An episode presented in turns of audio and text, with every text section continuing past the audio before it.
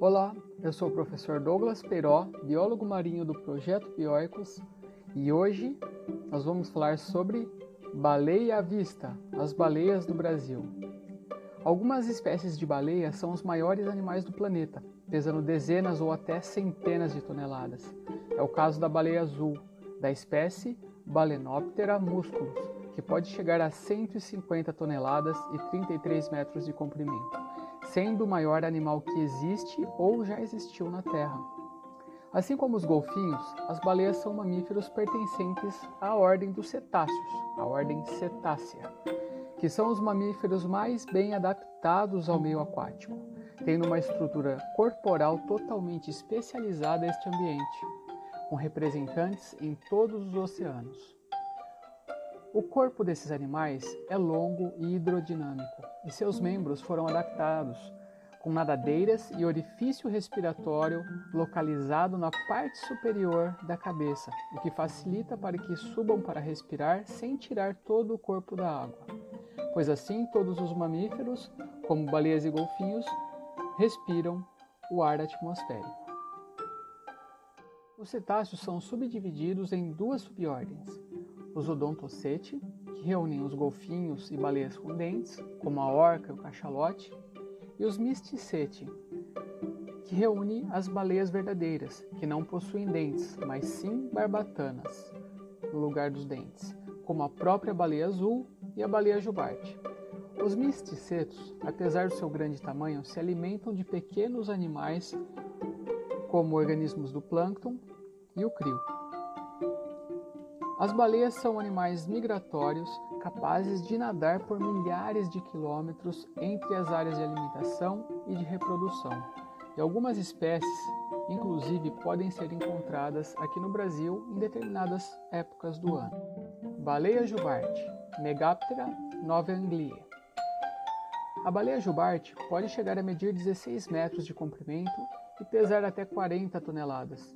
Sua coloração é escura no dorso e a parte ventral branca com algumas manchas. As nadadeiras peitorais são longas, medindo cerca de um terço do comprimento do corpo.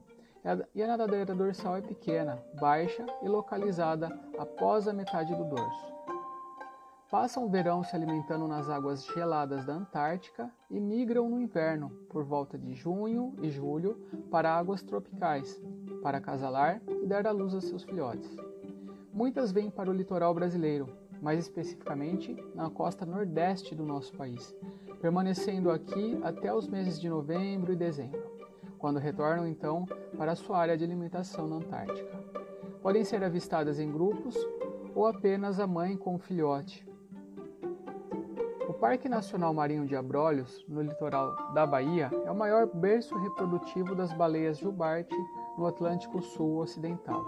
Anualmente, cerca de 20 mil indivíduos podem ser encontrados no litoral. Devido ao Brasil ser uma importante zona reprodutiva e a pressão que as baleias sofreram até o século passado por conta da caça, em 1988 foi criado o projeto Baleia Jubarte, sediado na Bahia, com o objetivo de estudar e proteger a espécie. Em 2014, a espécie saiu da lista de espécies ameaçadas em extinção. Foi uma grande conquista para a conservação marinha do Brasil. Os milhares de indivíduos que visitam o litoral nordestino atraem muitos turistas que querem ver de perto esses gigantes do oceano.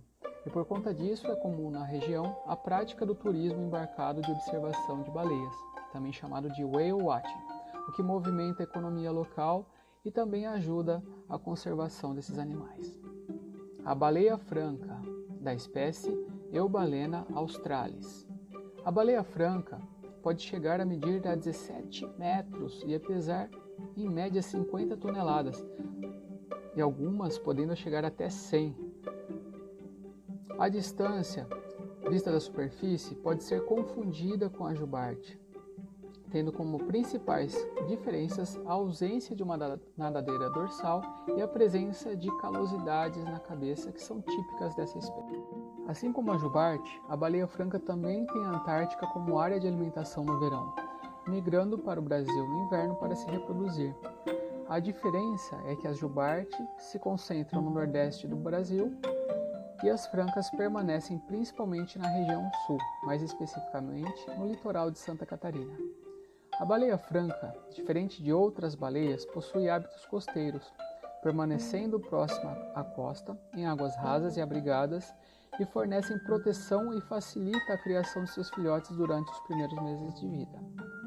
Quando a caça era liberada, a baleia franca era um alvo fácil, devido ao hábito de ficar boiando próximo à costa e ao seu tamanho grande e o corpo massivo, o que tornava lenta, facilitando o trabalho dos caçadores de baleia. Por isso, ela foi apelidada de Right Whale, a baleia certa, que significava a baleia certa para matar.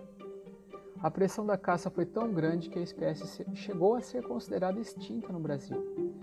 Com a criação do projeto Baleia Franca em 1982, a proibição da caça em 1987, as baleias francas voltaram a aparecer nas costas brasileiras e a população começou a se recuperar lentamente, ainda estando ameaçadas de extinção.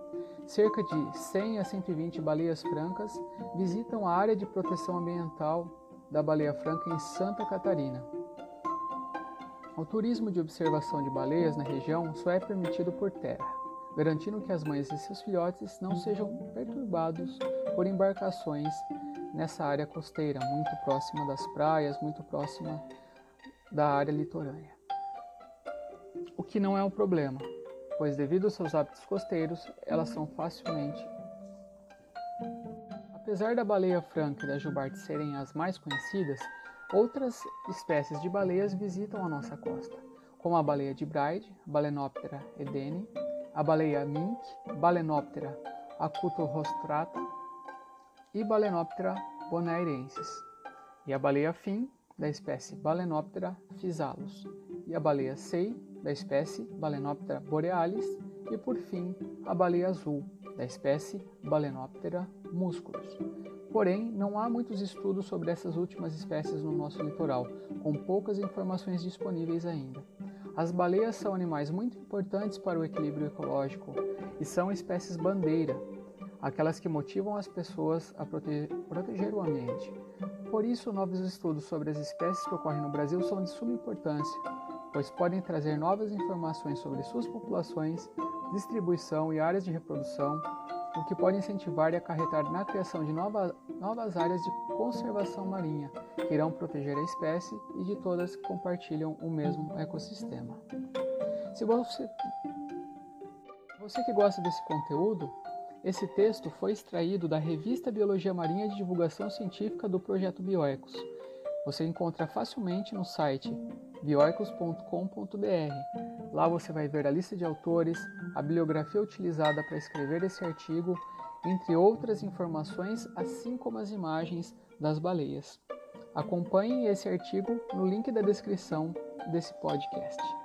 Um abraço, pessoal. Aqui foi o professor Douglas Peiró, biólogo marinho do Projeto Bioicos.